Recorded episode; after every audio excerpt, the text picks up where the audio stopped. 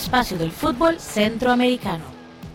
Muy buenas amigas y amigos de Footcast, el espacio del fútbol centroamericano. Estamos en entrega 126. Mi nombre es José Soro y hoy con un invitado eh, muy especial, Pablo Rodrigo González, quien tenemos desde San Salvador y nos vamos a conversar junto a Jonathan Corrales y Randall Sánchez sobre el tema de la eliminatoria que conversábamos en el episodio anterior, ahora las voces desde San Salvador. Así que Pablo, eh, un placer para nosotros contar de nuevo con, con su presencia acá en Footcast. Hola José, ¿qué tal Jonathan, Randall? Un placer siempre estar con ustedes. Hace alguna semana que solamente pues estábamos ahí en comunicación, siempre pendiente de cómo estábamos, no solamente por la parte deportiva, sino eh, estamos bien de salud, estamos eh, pues a salvo después de, de, todo este momento que estamos viviendo, así que para mí siempre es un placer pues estar acá, ya casi lloviendo en San Salvador, así que un gusto estar nuevamente. Muchas gracias. Muchas gracias, este Pablo. Eh, Jonathan Corrales, Taco de Jara, lo tienen que seguir a, Jonathan ahí en, Twitter. Buenas noches, Jonathan. hola, hola, y un placer estar con, con, Pablo, un gran amigo. Por supuesto, ahí saludar a, Randall y a usted, José, que está ahí en el, en el palco de honor en, en el Estadio Nacional. Aquí estamos, aquí estamos. Tuvimos que cambiar el, el escenario porque ya el Carlos Ugalde de ya está, ahí están remodelaciones. Randall Sánchez desde Aguasarcas de San Carlos. Buenas noches, Randall. Hola amigos, Jonathan, José, Pablo, un gusto tenerte y a todos los amigos y amigas de toda Centroamérica. Aquí emocionados, hablando de lo que más nos gusta el fútbol y, y un poco dolidos con la partida de Álvaro Saborío del San Carlos, pero oye, hay que hacer la vida, hay que seguir seguir adelante. Yo también, yo la verdad que dolido, pero bueno, esas son decisiones de los jugadores y, y lo hacen por el bien de, de, de, sí mismos y sus carreras, sus carreras, hay que respetarlas absolutamente. Y bueno, y vamos a hablar eh, en, esta, en este episodio de hoy justamente de lo que hablábamos la semana anterior, compañeros, de de la eliminatoria, del nuevo formato. Ahí tenemos en, la pantalla, en la transmisión en Facebook, la, los cruces de ese camino de, la fase de grupo, la fase primera, digamos, de la eliminatoria, donde la selecta queda en el grupo A y donde debe eh, pasar ese, ese grupo de primer lugar si quiere seguir vivo con las aspiraciones para poder llegar a Qatar 2022 y donde además, como hablábamos la semana anterior, tendría que enfrentarse, en caso de ser el primero de ese grupo A, al ganador del grupo F, que es el grupo que va a ser encabezado por Trinidad Tobago. Esa es, eh, para contextualizar, la, el momento del Salvador. Y bueno, las voces se iban, Pablo, hacia el tema de, de una injusticia, si se quiere, en tanto la selecta estaba ya con el sexto lugar asegurado. Entonces, empecemos por ahí. ¿Cuál es? Empezamos por su opinión personal, Pablo, sobre lo que pasó la semana anterior. Sí, Fíjate que, bueno, ya estábamos eh, prácticamente un poco con esa incertidumbre de lo que podía pasar y la decisión que iba a tomar con CACAF en cuanto al cambio de formato por todo este tema que, no se puede competir como es habitual. Entonces, eh, sí, en, líneas generales, la afición, la prensa, mucha parte de la prensa no tomó bien esta decisión por el hecho de que la selección había realizado una, digamos, una trayectoria en competiciones de la Liga de Naciones, de la Copa Oro, jugando partidos amistosos, se le ganó a Perú, un partido amistoso en Estados Unidos, a una Perú mundialista y se, le sacó un resultado importante que permitieron a la selección del Salvador sumar puntos en el ranking, eh, sumar puntos en el ranking para, para, para, poder estar y ganarse en ese sexto lugar. Muchos dicen, muchos dirán, bueno, quizás la calidad de la selección no, no, sea la que, la, la que merezca estar en el sexto lugar, pero bueno, al final las reglas del juego eran esas y la selección había, había cumplido esas reglas. Eh, sin embargo, pues en lo personal, a pesar de este, digamos, sabor agridulce de la modificación que nos, que nos, este, nos obliga a realizar más partidos, sobre todo pues nos aleja un poco de, de la posibilidad de disputar una fase final, eh, fase final en CONCACAF para la eliminatoria. Yo creería, y te soy bien honesto, le soy bien honesto, que a la selección le va mejor cuando tiene mayor rodaje, cuando disputa más partidos y suma minutos de juego en un eliminatorio. Yo creería que la selección de Salvador iba a ser el patito feo del hexagonal, iba a llegar eh, en sexto lugar, justo en el ranking, a pesar de que Curazao y Canadá habían mostrado muy buenas cosas. El Salvador había eh, mostrado también muy buen desempeño, sin embargo, pues había recibido críticas para poder meterse en esta última fase eliminatoria. Y yo pienso de que el proceso que estaba realizando el profesor Carlos de los Cobos, yo creería que se hubiera enriquecido y yo creo que se va a enriquecer realmente sumando minutos de juego, disputando partidos, eh, que los jugadores tengan mayor rodaje como equipo en conjunto. Entonces, yo creo que la parte deportiva, como, como equipo de fútbol, yo creo que a El Salvador le viene bien disputando más partidos previo a una octagonal final. A mi parecer, deportivamente le viene bien. Eh, sin embargo, pues de aquí a que llegue ese momento puede pasar cualquier cosa, José. Y pues el Caribe, los equipos del Caribe en eliminatorias previas eh, siempre han sido difícil, difícil de sobrepasar para la selección salvadoreña. Qué interesante que Pablo dé esa, esa visión positiva porque en cierta forma, Pablo, es, es diferente a, a lo que hemos visto en la prensa, ¿verdad? Eh, hemos visto una, una prensa, eh, digamos que criticando la medida, ¿verdad? En el sentido que, bueno, ya habían, se iban a agarrar todos estos cuatro partidos más los dos de la Serie 2 de la serie, de la segunda fase, digamos, se los, se los iban a ahorrar, pero bueno, usted viene con una, una posición de, de rodaje y la verdad que, que bastante interesante. Y, sin embargo, digamos, está el riesgo, de no pasar esa primera fase. Quizá eh, no vemos que El Salvador, viendo lo que hizo en Liga de Naciones, no vemos que haya una, eh, digamos, mucho riesgo de quedar ahí.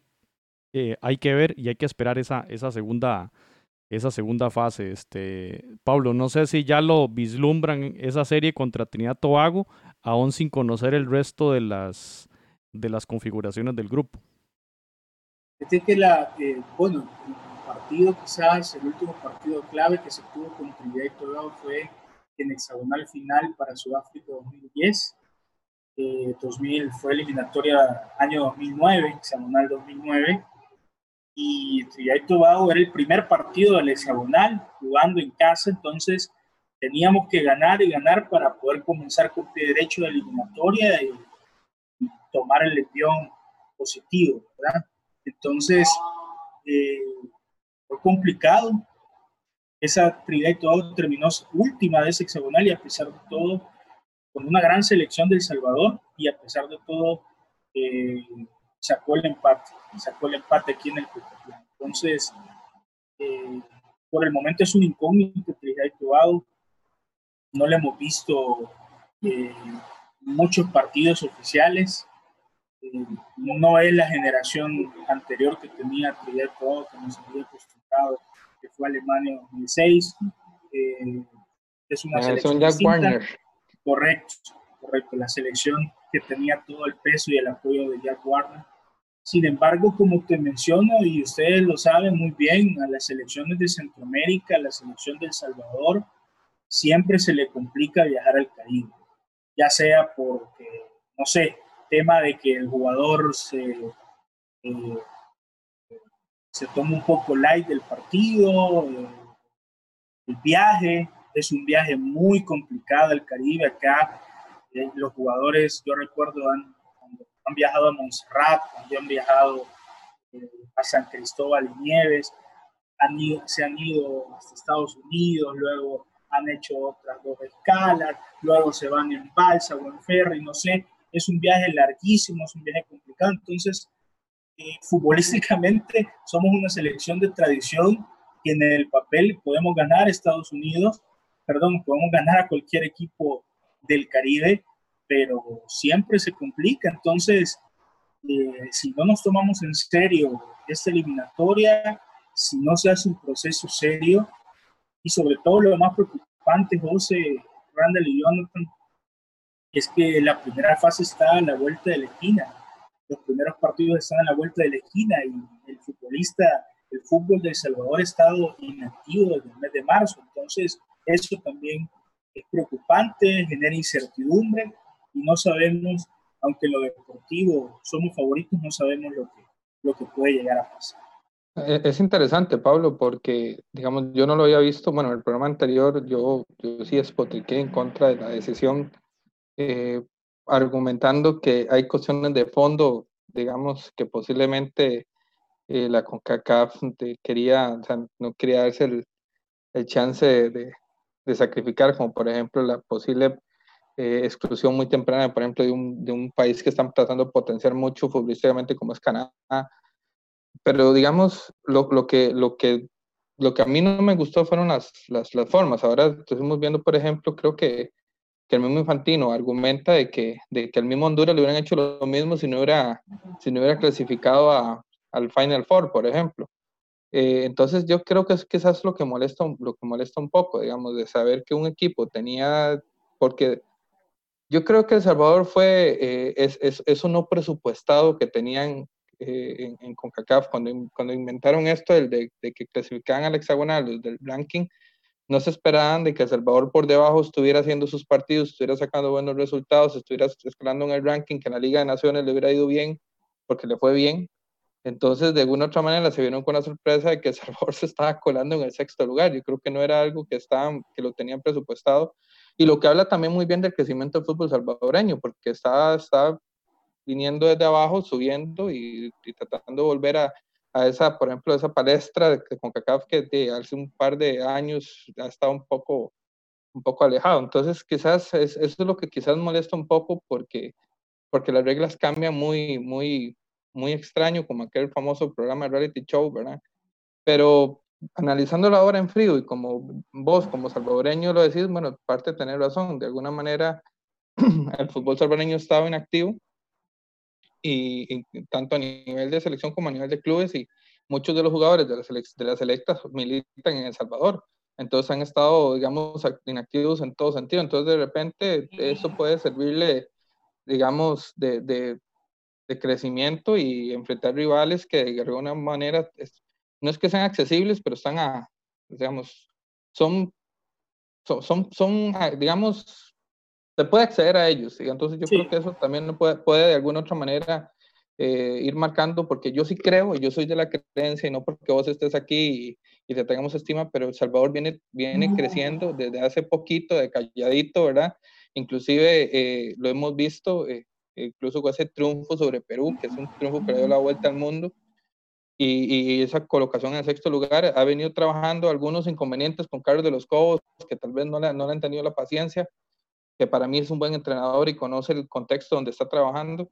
Entonces, eh, yo creo que, que, eso también puede, puede ser una forma de, de confirmar que sí está creciendo el, el fútbol cuscatleco.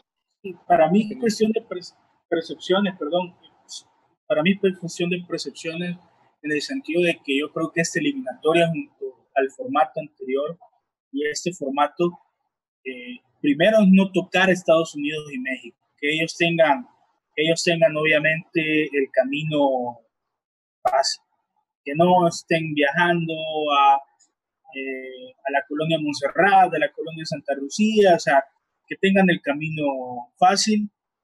Y el otro tema es que federaciones como la de El Salvador no tienen el peso que tiene actualmente una federación de Canadá, por ejemplo, que era la que estaba eh, cerca de, de, El Salvador en el ranking era cerca de Salvador. Entonces, eh, la, Canadá va, a organizar el Mundial en el, en el 2026, entonces creo que por ahí llegó una presión importante para CONCACAF para que definitivamente se le diera la oportunidad a estas elecciones como Panamá también, que viene de ser mundialista y que estaba prácticamente eliminada del mundial. O sea, el formato de, de CONCACAF era los seis primeros a disputarse tres, tres lugares. Y luego los otros venían a jugar 600 mil partidos solamente para, para un boleto a repechar. Boleto Entonces, yo creo que, que la teoría no va por afectar a selecciones como El Salvador, no va por afectar a selecciones como, como Panamá o como Curazao, que venían haciendo bien las cosas, sino más bien es para favorecer siempre a las grandes federaciones que manejan eh, el presupuesto de CONCACAF, que manejan todo lo relacionado eh, a CONCACAF. Y como, y como te decía, es cuestión de precisión. Para mí la selección de Salvador también debe mejorar muchísimo para llegar a ser competitiva.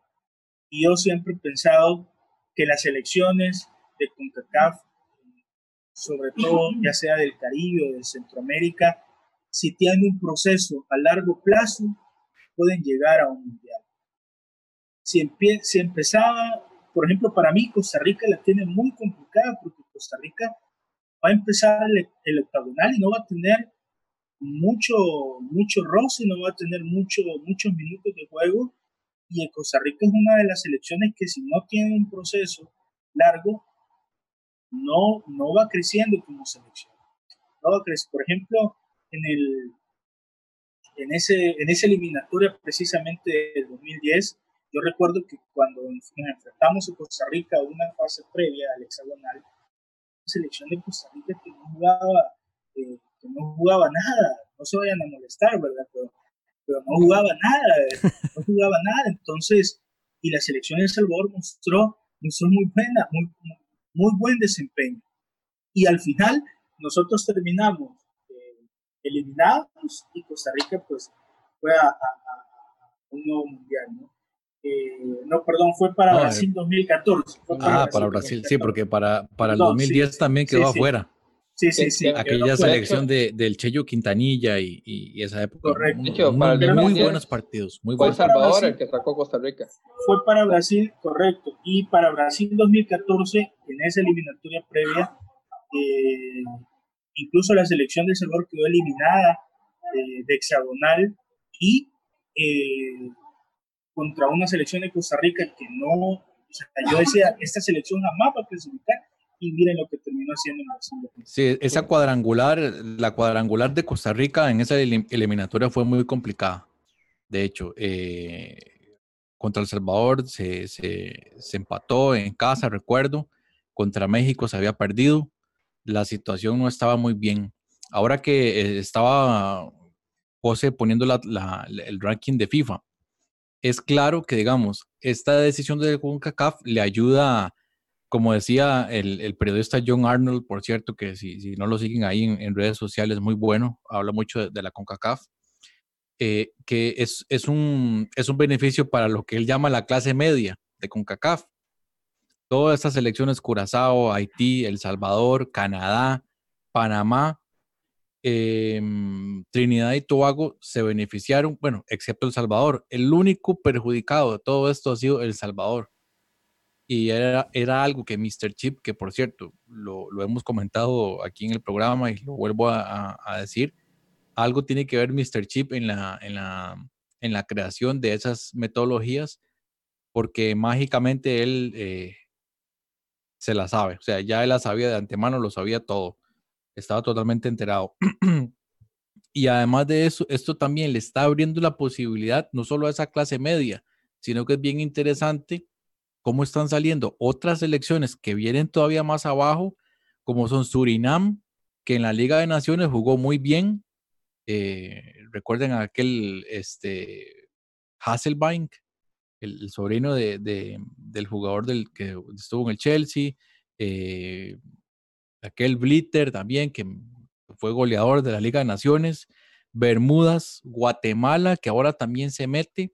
Casi no hemos hablado de Guatemala. Eh, esta semana también salieron algunas declaraciones un, poco polémicas porque eh, Guatemala dice, bueno, algunos jugadores dicen que, que si Gleofilo Blitter era el otro jugador de Surinam, dicen los jugadores de, de Guatemala, Jonathan, o algunos, que si Panamá fue al Mundial, que y no tienen tanto que ellos también podrían. Entonces, eso molestó bastante en Panamá, por supuesto. ¿Quién, quién le va a gustar ese comentario? Y, eh, pero en parte tienen razón, digamos.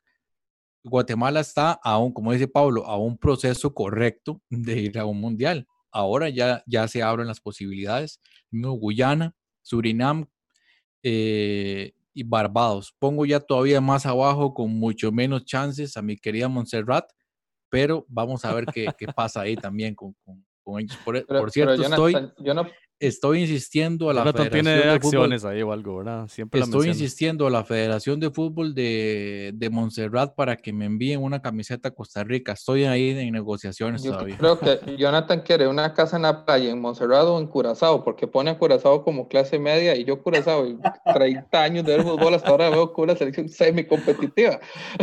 Ahora, no, es que eh, las Antillas holandesas, cuando se llamaba así, era, fue, fue un equipo, bueno, fue una selección fuerte y a nivel de clubes también, claro. Por supuesto que tienen un, padrino que les ha ayudado mucho en este aspecto. Eso tiene Curazao, que por lo menos hay alguien que los financia, eh, a diferencia, digamos, de otros países como Barbados o el mismo Surinam, que es otro, es otro es otro de esos hijos de Holanda, que ese sí no ha tenido tantos beneficios, pero, pero si yo veo a Curazao fuerte, esta selección, digamos, esta generación, compañeros, que, hemos hablado, que eso es una generación de oro. Pero yo ahí, ahí le doy, hablando, ahora que, que Jonathan menciona esa clase media de CONCACAF, que tiene que ver mucho estos países caribeños que acaba de mencionar, eh, Pablo, tiene ventaja El Salvador el haber jugado en esa, en esa parte, ¿verdad? Contra esas elecciones, porque si se quiere ahora, llega El Salvador a enfrentar esta fase 1 de la eliminatoria para Qatar, ya habiendo conocido el nivel de esas elecciones y habiendo ido también a esos estadios. ¿no? Obviamente no fue a todos, pero se da una idea del nivel que, que pueden tener esos equipos. Si se quiere es una ventaja, Pablo. Correcto, José, correcto. lo que te digo es el oficio, la experiencia que, que tú vas ganando y la unión de grupo, esa, esa conjunción de grupo, porque al final eh, el técnico tiene tres días antes a los jugadores, tiene una semana antes, ya no es, ya no estamos en la época donde eh, las selecciones hacían campamentos antes de una fase eliminatoria, de un mes y se preparaban, ¿no? Ahora llega el jugador, eh, arman una idea de juego, a veces improvisada, a veces pues trabajada, dependiendo del entrenador, del cuerpo técnico. Y ahora pues ya hay una, hay una experiencia, ya hay una base, ya se sabe de que uno dice Montserrat y no es de ir a traer 10 goles. Eh, si decís eh, San Cristóbal y, la señora Nieves, ya no es ir a traer 11 goles. Entonces, eh, eso es un tema de, yo creo, de, de fogueo, es un tema de conjunción de equipo. Yo creo que si lo vemos desde la parte positiva, desde la parte deportiva, le viene, le viene bien a El Salvador. Ojalá que se le respete también como se le ha respetado hasta ahora el proceso a Carlos de los Cobos. Ya no hablemos si es el, si era el entrenador adecuado. Para mí no era el entrenador adecuado, pero hoy el señor de los Cobos está ahí y pues que se le respete el proceso y si se va, que juntos hasta el final, como dice armonía, armonía. la afición del Real Madrid, uno de los equipos enemigos de Jonathan, pero, eh, pero eh, yo quiero una casa en Madrid, Jonathan. Ah, también. Yo creo que no tiene enemigos. Quieren Curazao, quieren Madrid, quiere no, apunta. y, y, eso que usted apunta es muy cierto, lo hemos hablado aquí. Digamos, una selección, usted dice, ok, vamos a enfrentar a Granada, póngale Granada y usted revisa la planilla y sale un jugador allá en la Championship en Inglaterra eh, que hizo ligas menores en el Tottenham. O sea, son selecciones bravas, son selecciones bravas. No, e, e, es, un hecho que el Caribe ha crecido, de hecho, y mucho por eso que decís vos de que han logrado exportar jugadores no solamente a, a sus países, digamos, afines culturalmente, digamos, como Curazao, Holanda y cuestión, también a la misma MLS, y usted vemos que hay mucho jugador haitiano, hay mucho jugador de Curazao, hay mucho jugador de, de Surinam, por ejemplo, Trinidad y Tobago, Jamaica, sobre todo, que me parece que es la que está así llevando la, la pauta en, en, el Caribe. Entonces, sí, sí hay, sí hay un crecimiento y, y en buena hora, si, si CONCACAF sigue creciendo, también los equipos de Centroamérica tenemos que crecer también. Entonces, de alguna otra manera, también viéndolo lo positivo, como está Pablo hoy, que yo pensé que íbamos a destrozar a Infantino, pero no. No, pero fíjense que yo, yo, yo les pregunto también a ustedes qué hubiese pasado si la figura, lo que decía Jonathan, a mí me parece bastante interesante, qué hubiese pasado si la figura de Mr. Chip no hubiese estado tan ligada a este tema y hubiese hecho tanto, tanto hincapié en la parte del, del rey, del ranking. Del ranking, porque se metía con los datos y era tema en redes sociales, se hablaba ya habla, se hablaba en Panamá, se hablaba en Costa Rica, se hablaba en Honduras, se hablaba en El Salvador, o sea, fue una tendencia de comunicación que impactó y que influenció, me parece, mi forma de ver en este tema.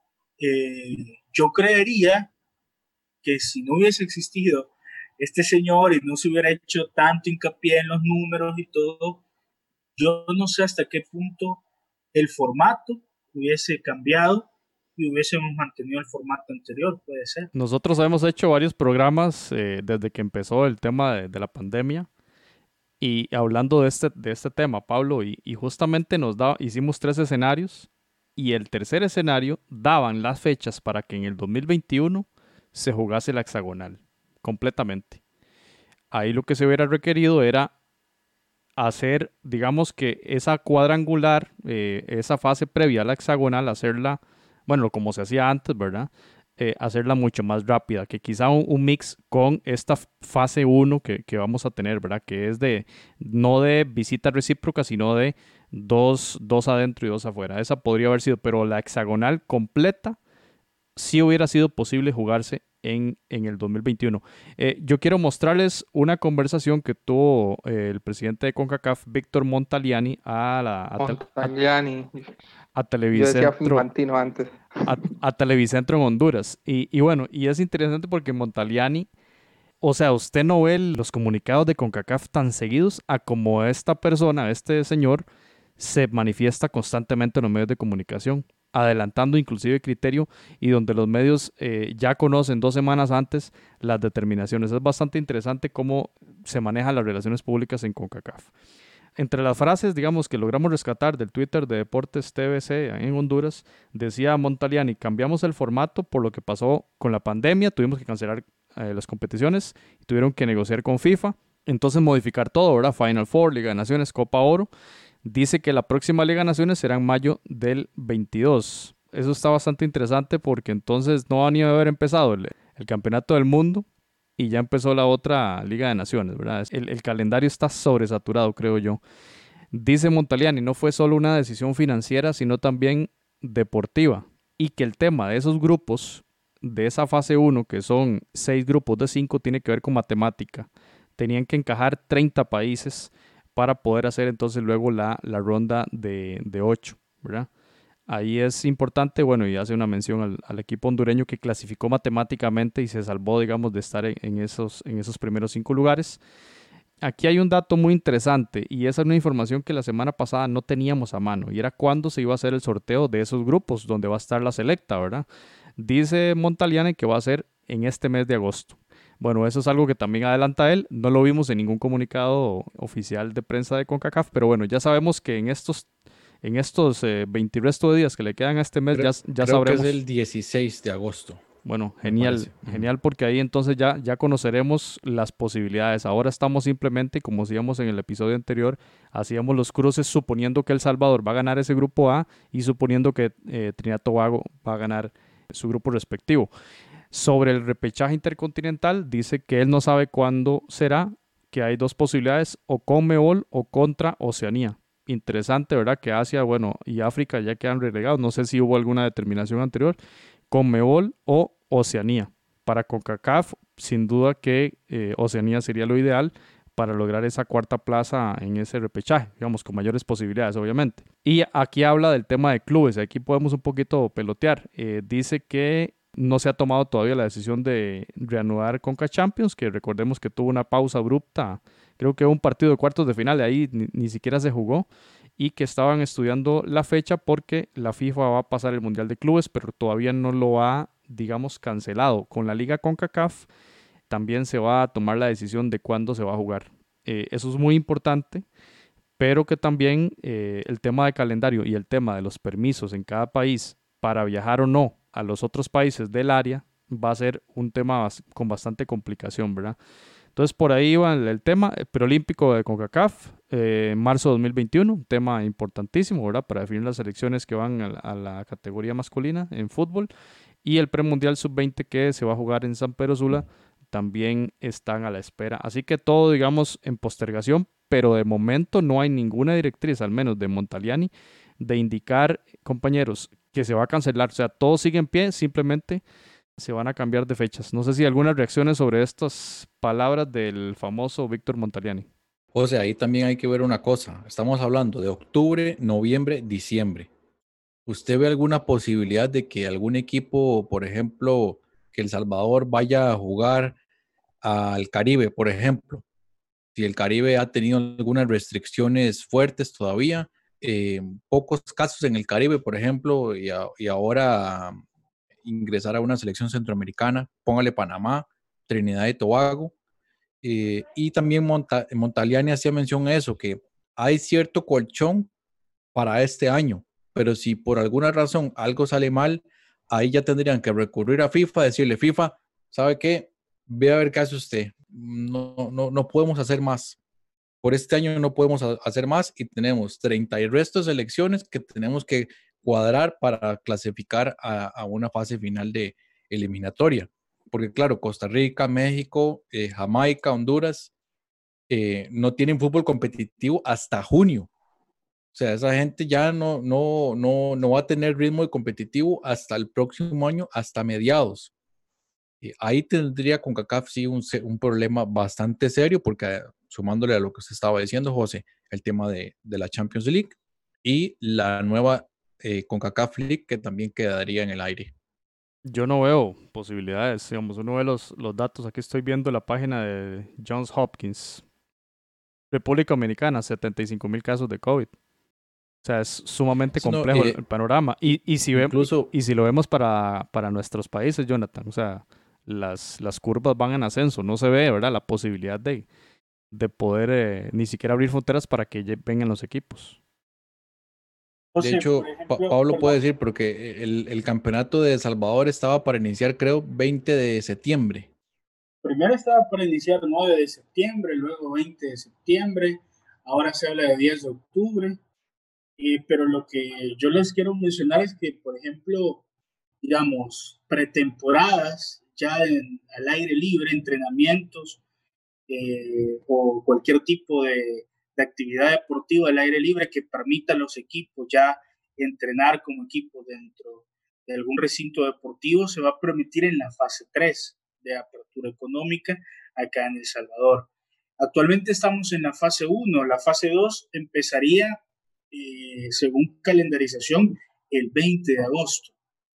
Sin embargo, así como está el repunte de casos eh, acá en el país, muy probablemente eh, se tiene planificado de que la fase 2 dure 15 días, pero muy probablemente se prolongue y se vayan prolongando las fases. Entonces, yo no creo que el fútbol eh, inicie, por más que sea puertas cerradas, porque ahora sí ya, ya hay un acuerdo para que empiece a puertas cerradas, sin embargo, yo no creería que, el fútbol, por ejemplo, acá inicie en octubre y ya no sería una competencia internacional donde se tiene que salir eh, del país. Yo lo veo por el momento bastante inviable. Estamos ya aquí a, a, dos meses para que inicie la eliminatoria y, y esa incertidumbre yo creo que la vamos a tener hasta llegado ese mismo octubre, quizás ese mismo mes, o unas semanas antes de que, que inicie la eliminatoria, la clasificación. Lo estamos viendo en Europa, Pablo, digamos. Eh, Nápoles, bueno, en Cataluña hubo un repunte, un rebrote de casos importante y recordemos que esta semana se juega la, el partido de vuelta de octavos de final de Champions. Italia tuvo, sufrió bastante en esa primera ola pandémica y Nápoles pegó el grito al cielo y, y hizo el intento para que no se jugara ese partido en Barcelona. Imaginémonos el tema en Europa. Ahora, traigamos eso a colación en, nuestras, en nuestros países, ¿verdad? Bueno, obviamente las islas tienen una densidad poblacional mucho menor y los casos quizás sean mucho menor a, a, los nuestros, ¿verdad? Pero entonces la reticencia que podría haber incluso por estos países para viajar a esos dos partidos a, nuestros, a nuestra área centroamericana. O sea, el panorama, como dice Pablo, total incertidumbre, digamos, no, no sería nada, eh, nada claro decir hoy que, que, esos partidos van a, van a poder desarrollarse, compañeros, pero sí se ve un panorama entonces de, de mucha complejidad.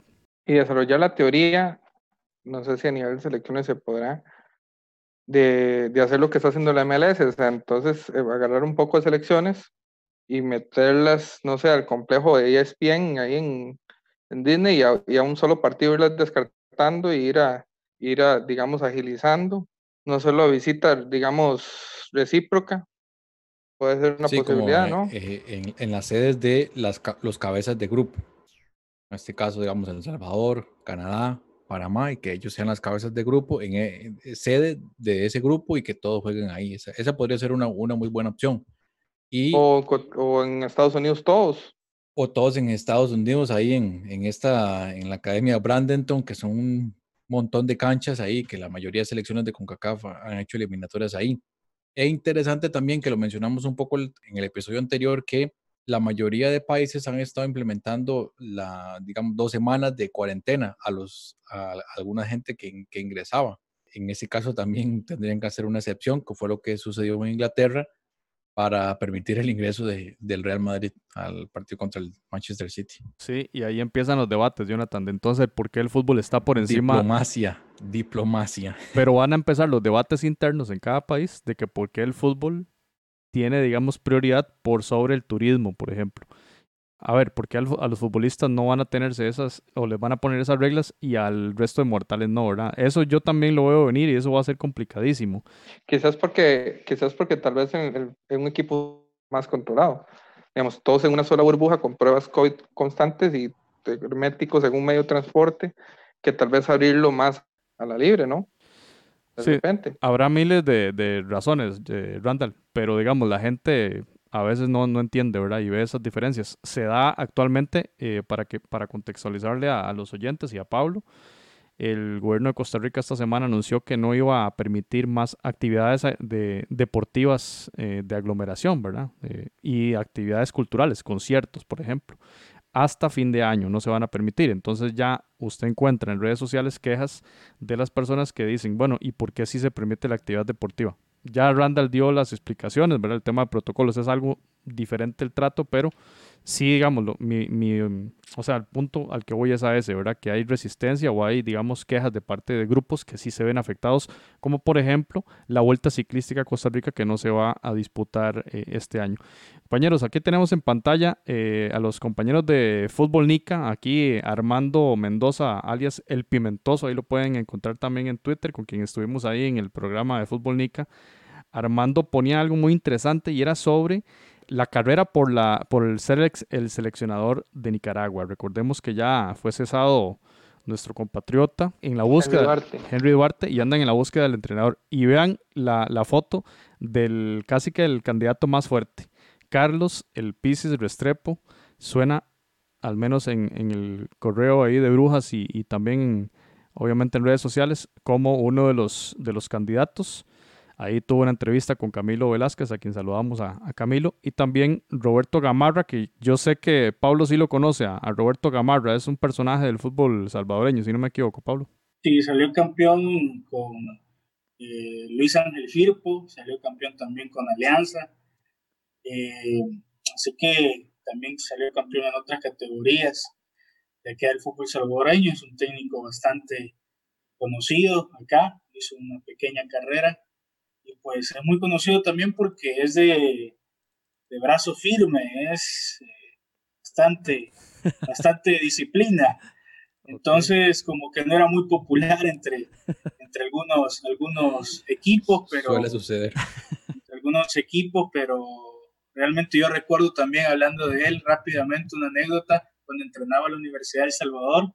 Yo estaba recibiendo clases y de repente veías a la fila de jugadores del equipo de la universidad corriendo por todo el campus, porque quizás los tenía haciendo, haciendo eh, ejercicios por todo, por todo el campus. Era bien, bien particular, bien, bien peculiar. Bueno, tiene el buen, Toto Gamarra. buen cartel el Toto, el Toto Gamarra con lo que acabas de decir, ¿verdad? De- de- del tema de los campeonatos que logró en El Salvador y también del tema disciplinario. Recordemos que Henry Duarte tuvo bastantes problemas en esa línea y, y bueno, al parecer la federación se fija en Roberto Gamarra también que va en una línea muy de disciplina.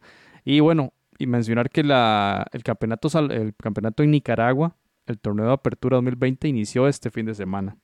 Entonces también es importante mencionar eso como contextualización del fútbol. Eh, suponemos esto y viendo para la eliminatoria, si llega a disputarse que también Nicaragua va a llegar con el rodaje, que quizá no tenga nada más que Nicaragua y quizá Costa Rica, ¿verdad? Por la disputa de sus torneos.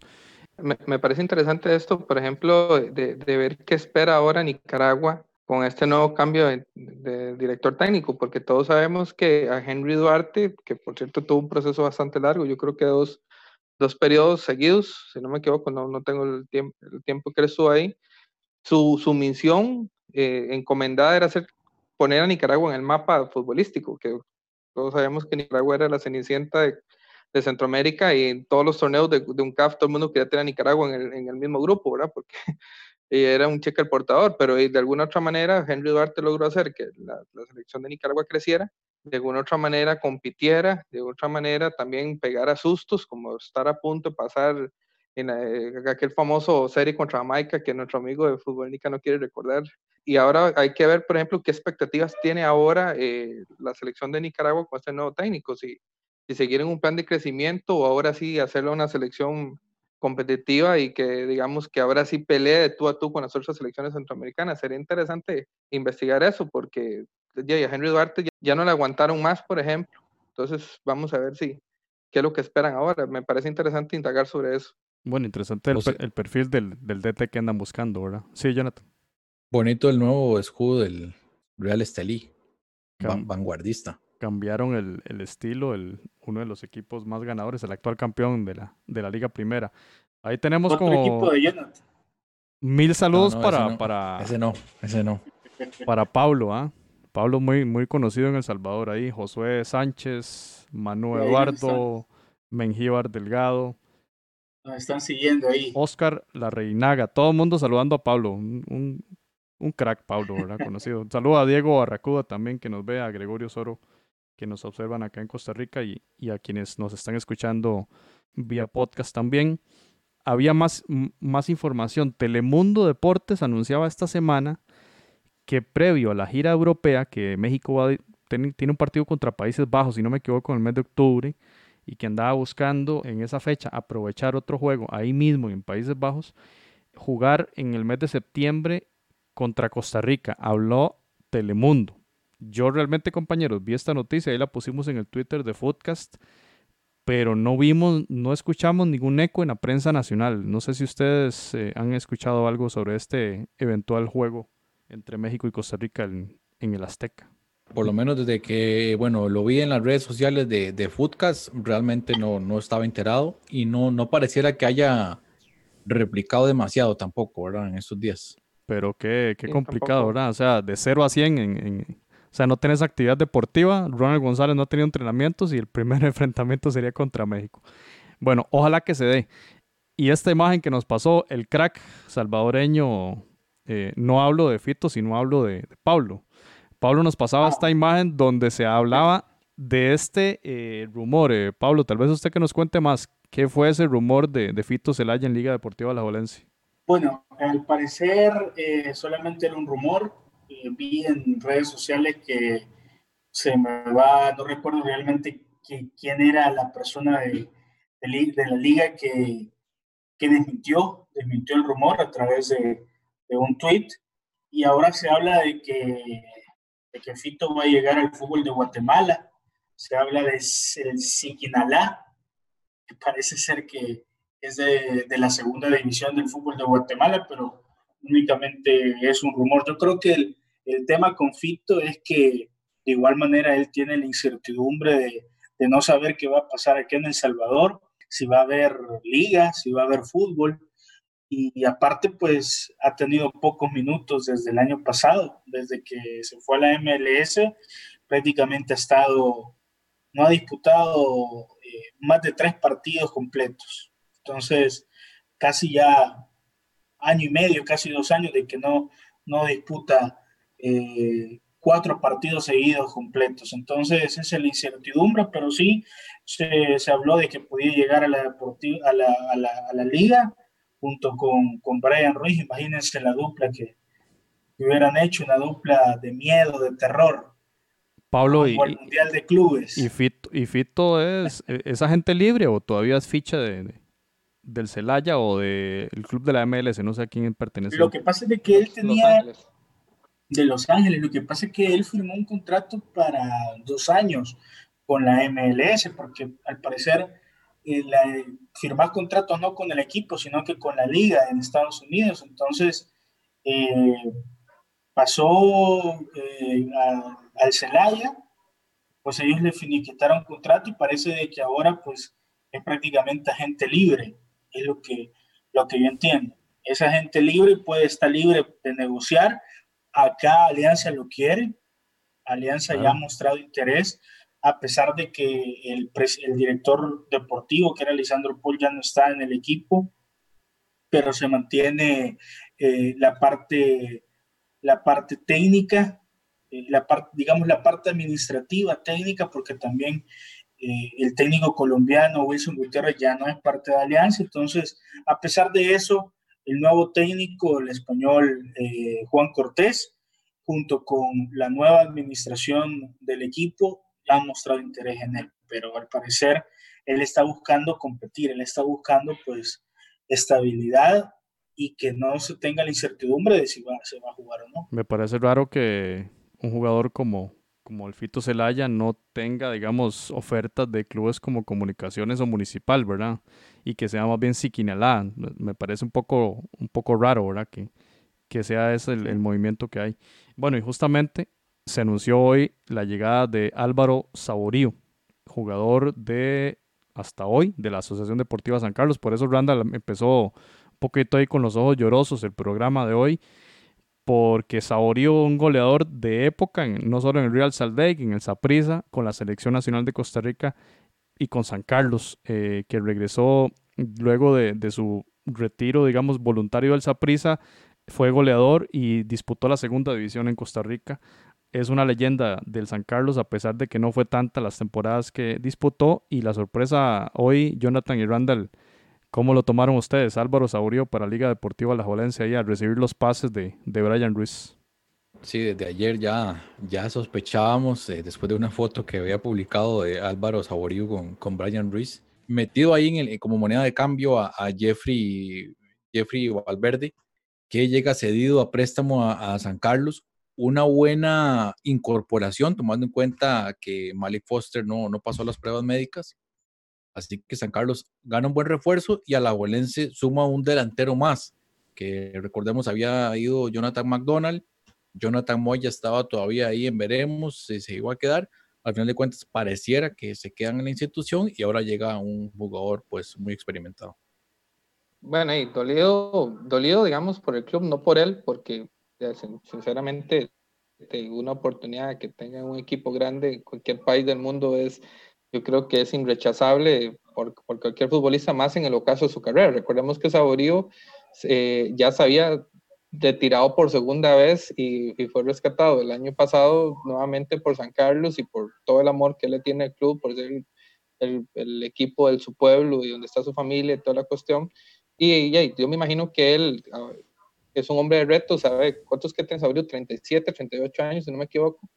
Y él sabe muy bien que digamos que que ahora el fútbol él lo disfruta y entonces de alguna otra manera, posiblemente también con un buen salario, tampoco no creo que se vaya a jugar ahí por diversión a la liga, ¿verdad? Me imagino que le van a estar pagando bastante bien.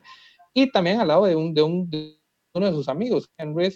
Y esto está marcando una tendencia eh, en los clubes, principalmente en los dos más grandes del país, que después de que, de que hablaban de formar jugadores y todo, pero se están llenando de veteranos, porque, por ejemplo, se lleva a Johnny Acosta, que también es un jugador de, de una edad parecida, 37, 38, unos chiquillos, pues son de mi edad, pero futbolísticamente, pero está marcando, lo cual también habla un poco de la, de la doble moral también del, del, fútbol tico, porque decían que iban a reducir el cupo de extranjeros para darle más oportunidad a los jugadores jóvenes y todo, y los equipos grandes están llenando de jugadores veteranos y consolidados, apostándole a la segura.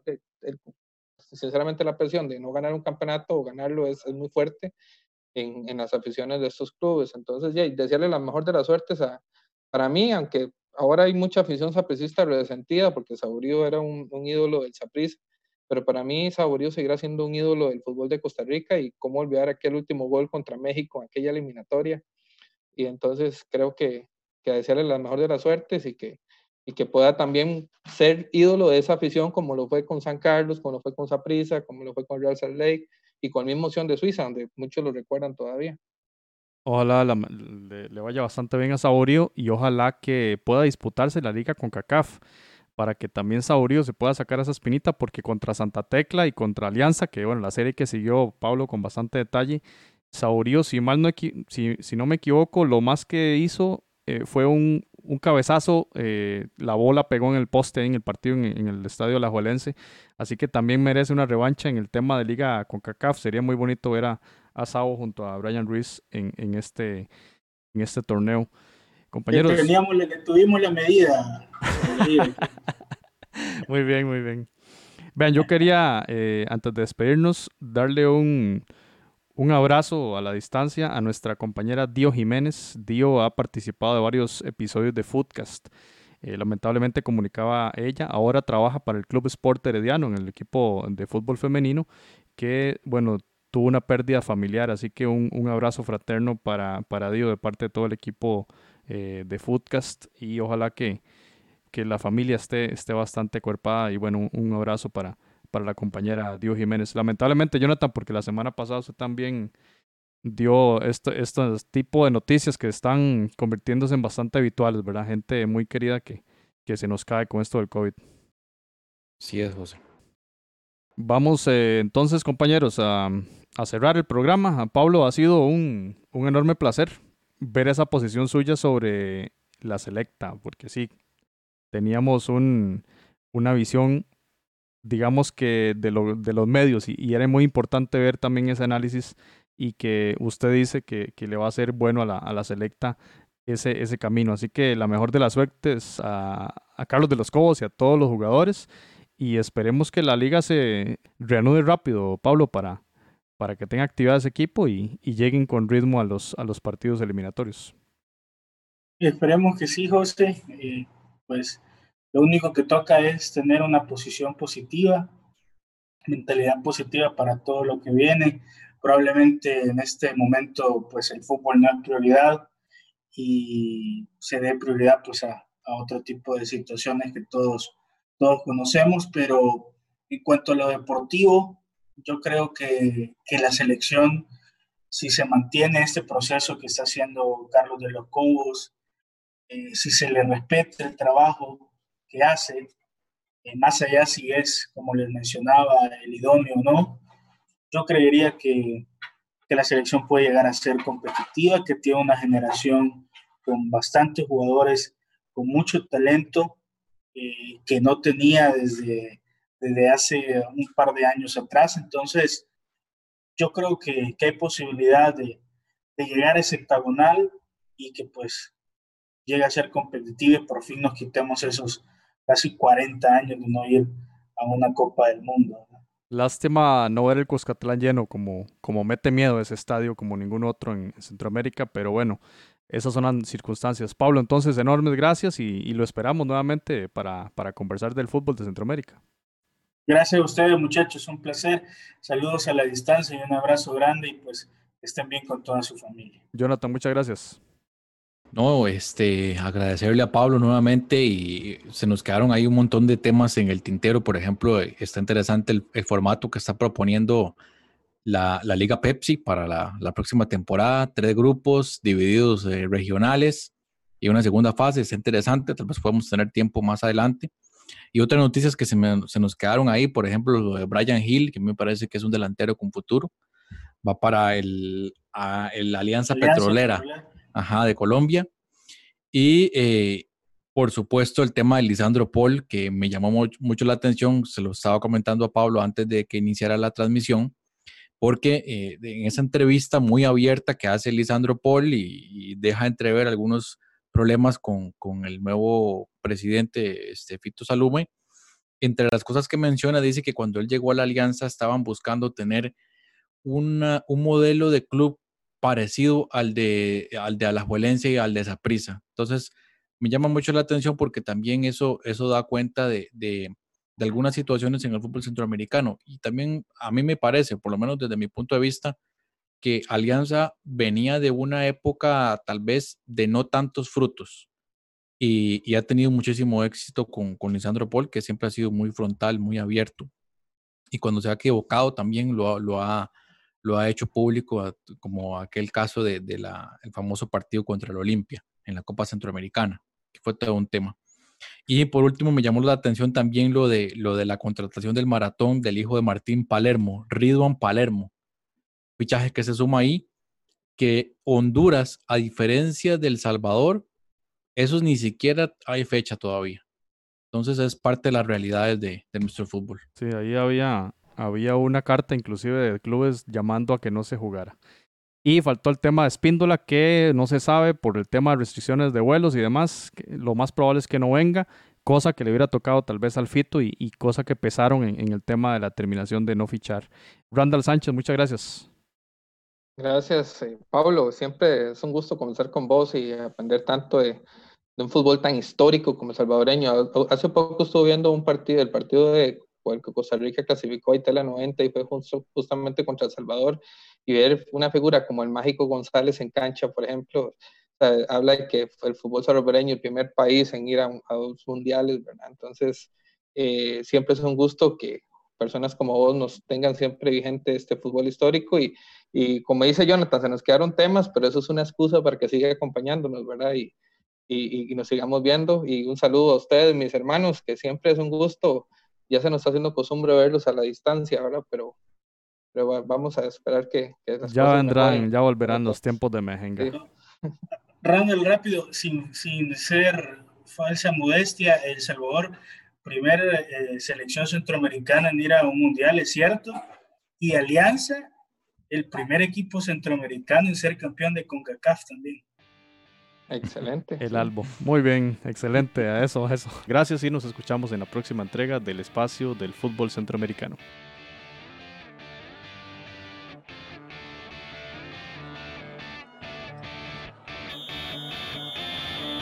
Footcast, el espacio del fútbol centroamericano.